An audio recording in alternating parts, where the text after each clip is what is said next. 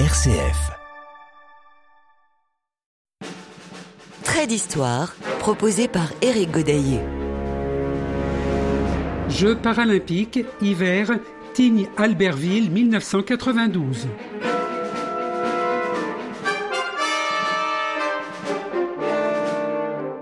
Nous venons de vivre les Jeux olympiques d'hiver d'Albertville que s'ouvrent les cinquièmes Jeux paralympiques d'hiver de Tignes-Albertville. Pour l'introduction de cette émission, j'ai choisi de citer le Comité France paralympique. Les Jeux paralympiques 1992 furent organisés pour la première fois de l'histoire des Jeux d'hiver dans la cité olympique. Afin de limiter les déplacements des skieurs, toujours particulièrement complexes à envisager en milieu alpin, les sites de compétition furent recentrés autour de la seule commune de Tignes qui abritait les appartements des délégations. Mais avant d'entrer dans la compétition, un retour en musique en 1992 avec un extrait de la chanson Pas d'amis comme toi par Stéphane Echer.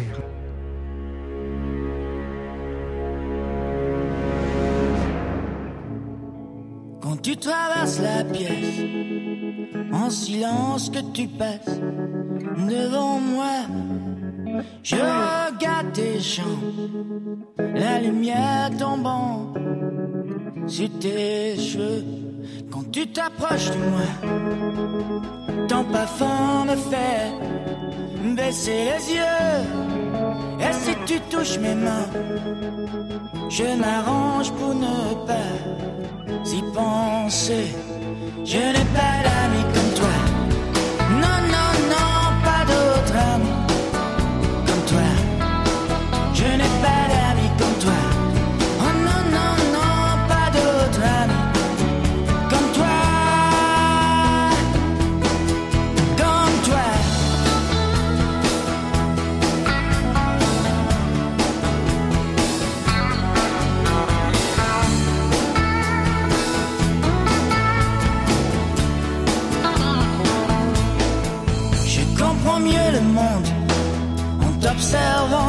crois.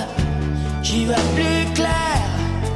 Je n'ai pas trouvé la clé du mystère, mais je m'en suis approché. Je n'ai pas d'amis comme toi.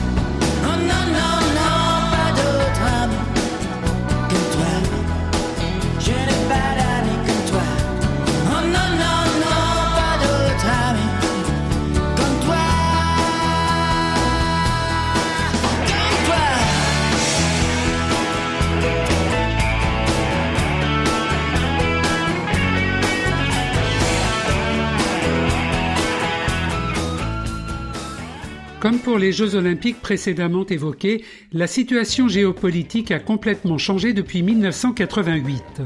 La chute du mur de Berlin, la réunification allemande, la fin de l'URSS, la guerre en Yougoslavie qui aboutit à l'éclatement du pays en plusieurs États, il y aura en nombre plus de nations, mais pas les mêmes qu'en 1988 à ses cinquièmes Jeux paralympiques d'hiver.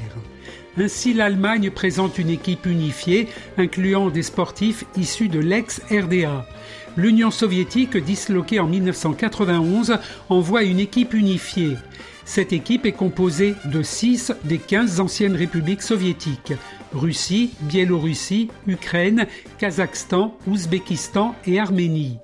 L'Estonie, également ancienne république soviétique, se présente en indépendante avec ses couleurs nationales.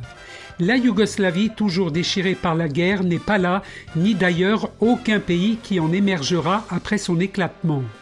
En revanche, il faut noter deux nouvelles nations qui font leur début aux Jeux paralympiques d'hiver, la Corée du Sud et le Liechtenstein, ce qui nous donne 24 pays au total, 475 athlètes qui vont s'affronter du 25 mars au 2 avril 1992 dans 79 épreuves, 3 disciplines de 2 sports.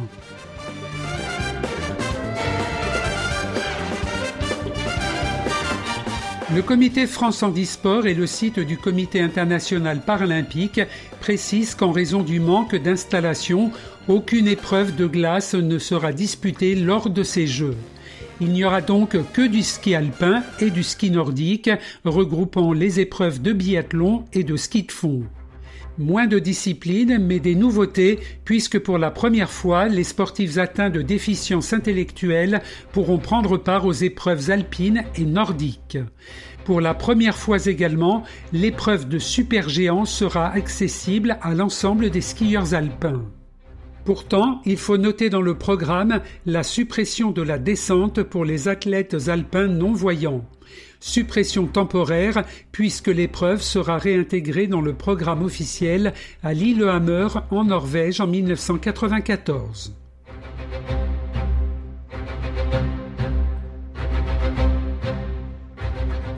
Pourtant organisé dans le même département, mais à un peu plus de 80 km d'Albertville, point centralisateur des JO, on constate une nette différence dans l'organisation des Jeux paralympiques en comparant avec des Jeux actuels.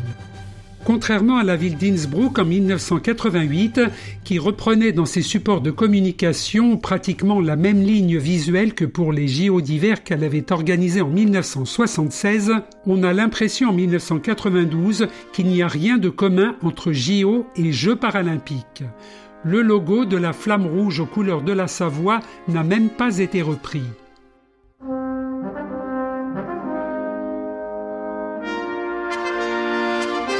La conception de l'affiche a été confiée à Jean-Michel Follon, connu pour ses hommes volants du générique d'ouverture d'Antenne 2. Cette affiche, assez fade, au fond bleu, n'a aucun logo. Elle représente un oiseau blanc symbolisant l'idée de liberté, semblable à l'homme qui, en dépit de sa situation de handicap, triomphe face aux obstacles qu'il trouve sur son chemin de vie. Sous ce dessin, quatre lignes de texte. La première, 92 pour 1992. Sur la deuxième ligne, cinquième jeu. Sur la troisième, paralympique. Et sur la dernière ligne, Tignes-Albertville. Les dates n'y sont même pas mentionnées.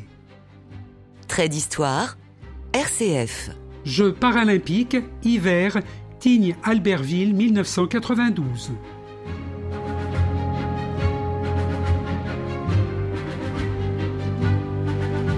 Comme cela se fait de plus en plus souvent, une mascotte a été créée. Alpi, c'est son nom, a été inventé par Vincent Thibault. Difficile de vous la décrire sans image. Le dessin représente le sommet d'une montagne, en l'occurrence celle de la Grande Motte à Tignes. Une sorte de pyramide juchée sur un monoski, avec de chaque côté des bâtons de guidage sur spatule. On a le droit de ne pas aimer, car franchement, on a déjà fait mieux dans le genre mascotte.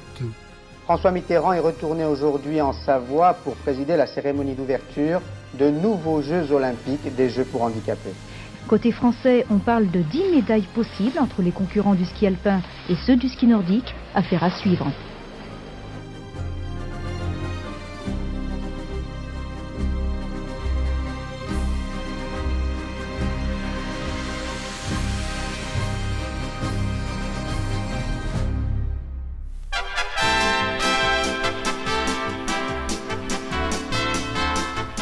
La cérémonie d'ouverture a lieu le 25 mars devant la zone d'arrivée des épreuves de ski alpin.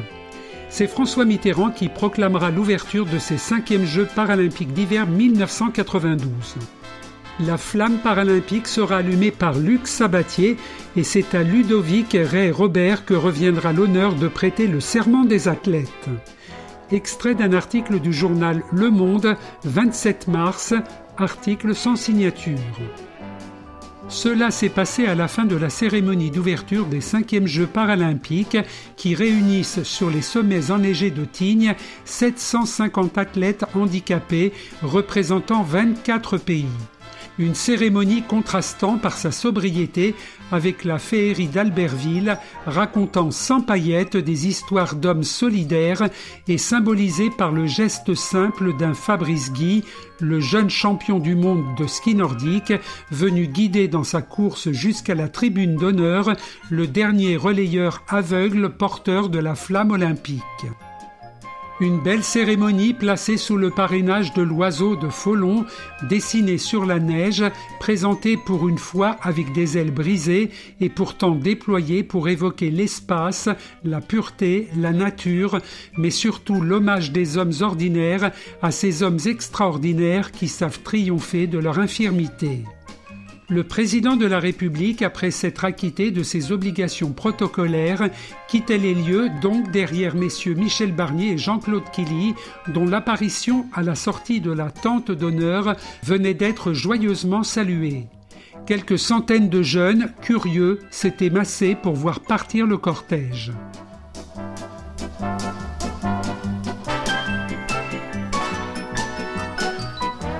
Nous allons passer en revue les résultats de plusieurs épreuves et nous arrêter sur les médailles tricolores. Je commencerai cette fois-ci par le ski nordique où l'équipe unifiée d'ex-URSS s'avère être la grande favorite en y remportant 20 médailles dont 9 en or, ne concédant que quelques victoires et places d'honneur aux nations habituellement spécialistes de la discipline que sont la Norvège et la Finlande. Il y a des courses de courte et de longue distance de 2 km et demi, 5, 10, 20, 30 km avec quelquefois plusieurs catégories selon le type de handicap, la plus courte distance individuelle de 2 km et demi étant uniquement pour les femmes. Les skieurs français ne prennent que deux médailles d'or et quatre en argent. L'or est remporté par Jean-Yves Arvier dans le 5 km catégorie LW6-8. Cette catégorie concerne les skieurs ayant des mouvements modérément ou très affectés d'un bras ou l'absence d'un bras. La médaille d'argent revient au Finlandais Joko Grip et le bronze au Polonais Andrzej Piaczyk. Il y a deux autres skieurs français dans cette finale, Michel Rousseau finissant 11e et Jean-Pierre Rebuelta qui a été disqualifié. Jean-Yves Arvier remportera également le bronze dans le 20 km. La seconde médaille d'or est acquise par André Favre en catégorie LW2 4. Ces skieurs ayant une légère ou modérée limitation de mouvement d'une jambe ou l'absence d'une jambe au-dessus du genou concourent normalement debout avec ou sans prothèse. C'est le Norvégien Aie Jonsberg qui arrive second devant le Finlandais Kalervo Pieksaemaiki. Luc Sabatier est un fondeur évoluant en catégorie B1. Sur Internet, il est possible de retrouver sur le site Test Lexi Global la classification des handicaps pour chaque sport. La catégorie B concerne les sportifs atteints de déficience visuelle. B1 est une déficience quasi totale. Un guide précédant le coureur donne verbalement les indications et les instructions tout au long du parcours. Luc Sabatier et son guide Christian Schex prennent le bronze à deux reprises dans des courses individuelles. Dans le 30 km et le 10 km, à chaque fois derrière Kupczynski et Bogdanov de l'équipe unifiée d'ex-URSS. Dans le 10 km, le français Roland Frison-Roche termine 14e. Luc Sabatier ajoute une médaille à son palmarès avec Élise Ampin et Hervé Lemoin. Ils prennent le bronze dans le relais 3 x 5 km B1 3. Trait d'histoire. Éric Godaillé. Jeux paralympiques, hiver, Tignes Albertville 1992. Je poursuis dans les résultats du ski de fond avec les femmes. Il n'y a aucune médaille, mais une Française, Noémie Rouche, présente dans deux finales de catégorie B2-3, déficience visuelle, arrive dixième dans le 10 km et onzième dans le 5 km. À propos du 5 km remporté par les Russes, Elesina pour l'or et Shirkova pour l'argent, j'ai retrouvé un article dans le journal Le Monde du 1er avril 1992 qui met en valeur les performances et l'engagement extrême des sportifs para. Je cite quelques extraits de cet article tel qu'il est paru. Auteur non mentionné. Elle tombe, elle roule, elle étouffe, elle sanglote. Épuisée par 5 km de sprint, la jeune Norvégienne Christina Sorensen, l'une des concurrentes aveugles des Jeux paralympiques, s'est jetée sur la ligne d'arrivée de l'épreuve de fond avant de perdre connaissance. Elle n'est plus dans sa combinaison fluo qu'un pantin bleu étalé sur la neige.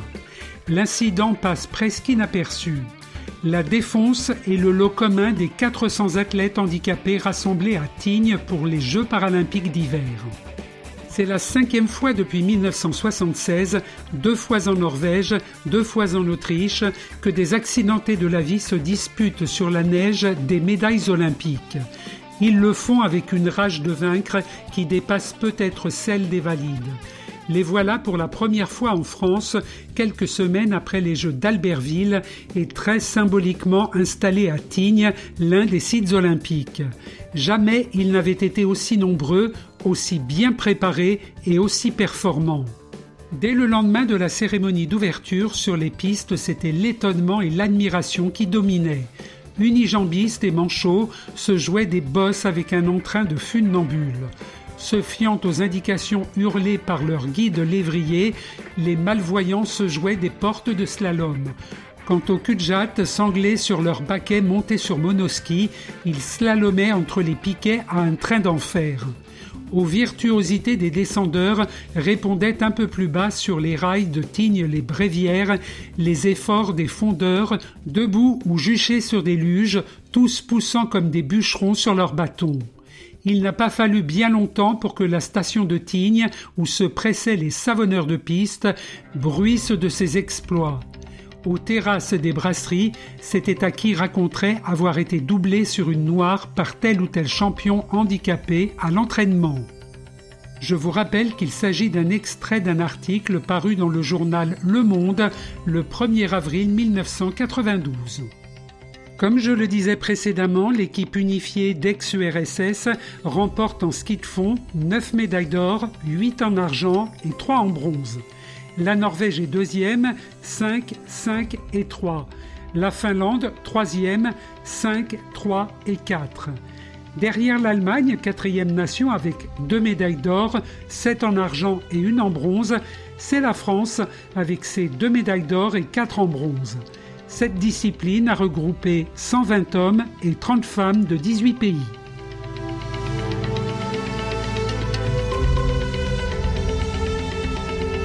Je vais vous parler maintenant de biathlon.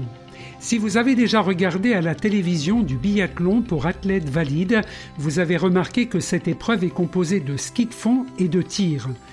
Vous vous posez peut-être la question de savoir comment ce sport est adapté pour les personnes atteintes d'un handicap physique ou visuel. Le comité France Paralympique répond à toutes ces interrogations sur son site internet. Je cite Le parabiathlon s'adresse aux athlètes en situation de handicap physique ou visuel dans son format paralympique. Les athlètes peuvent utiliser une luge nordique, siège adapté monté sur une paire de skis espacée de l'écartement des traces de ski classiques. Pour tous les biathlètes, qu'ils soient en luge, debout, accompagnés ou non d'un guide, déficient visuel, aucun ne porte son arme à la différence des compétitions olympiques.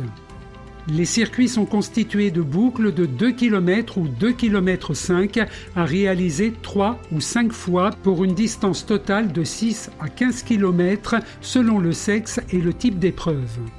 Toutes les épreuves se disputent sur un format individuel, les temps de chacun étant pondérés par un coefficient qui tient compte de l'impact de son handicap sur la pratique et est identique à celui utilisé pour les épreuves de ski de fond. Trois catégories sont distinguées pour l'attribution des médailles.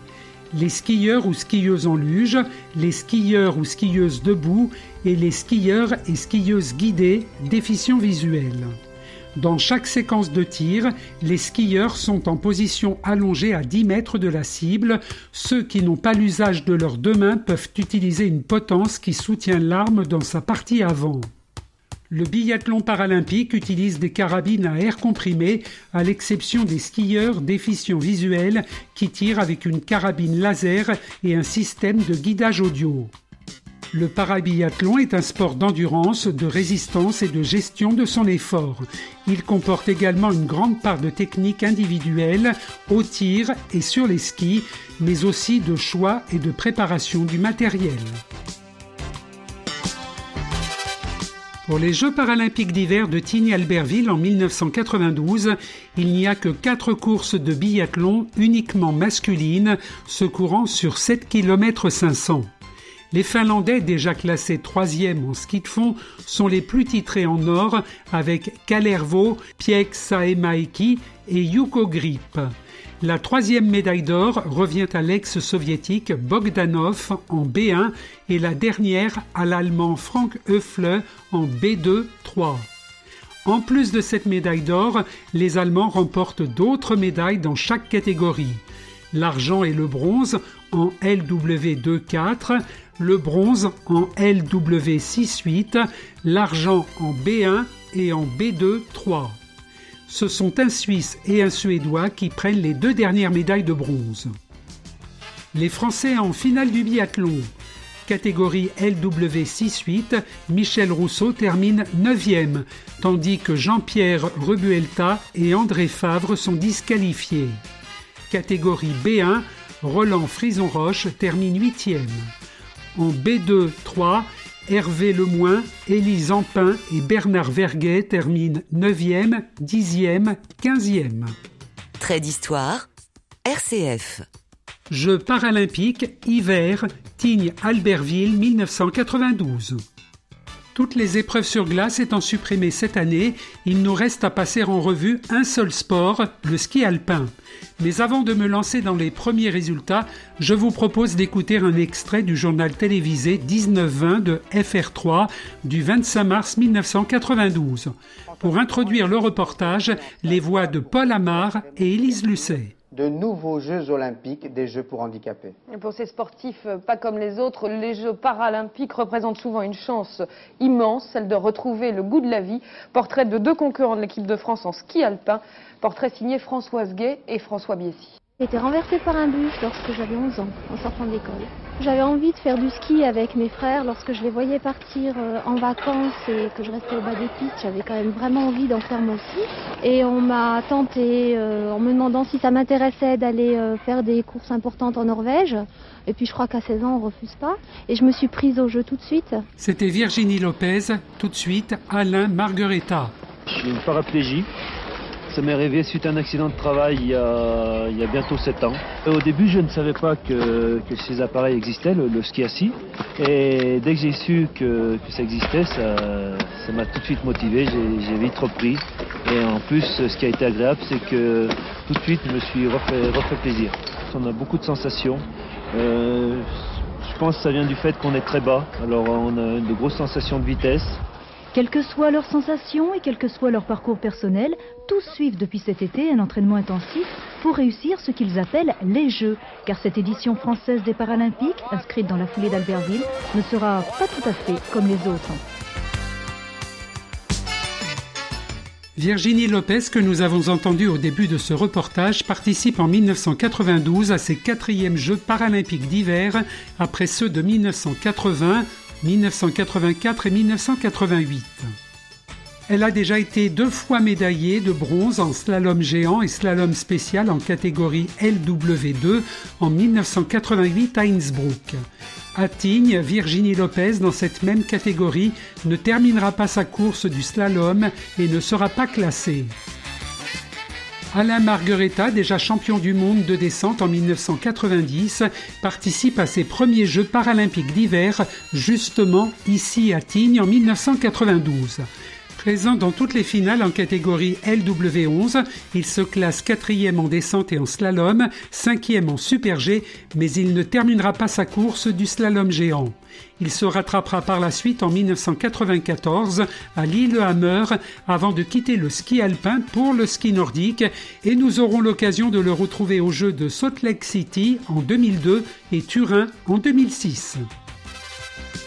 Maintenant, passons aux autres résultats de ski alpin de 1992 en commençant par les femmes.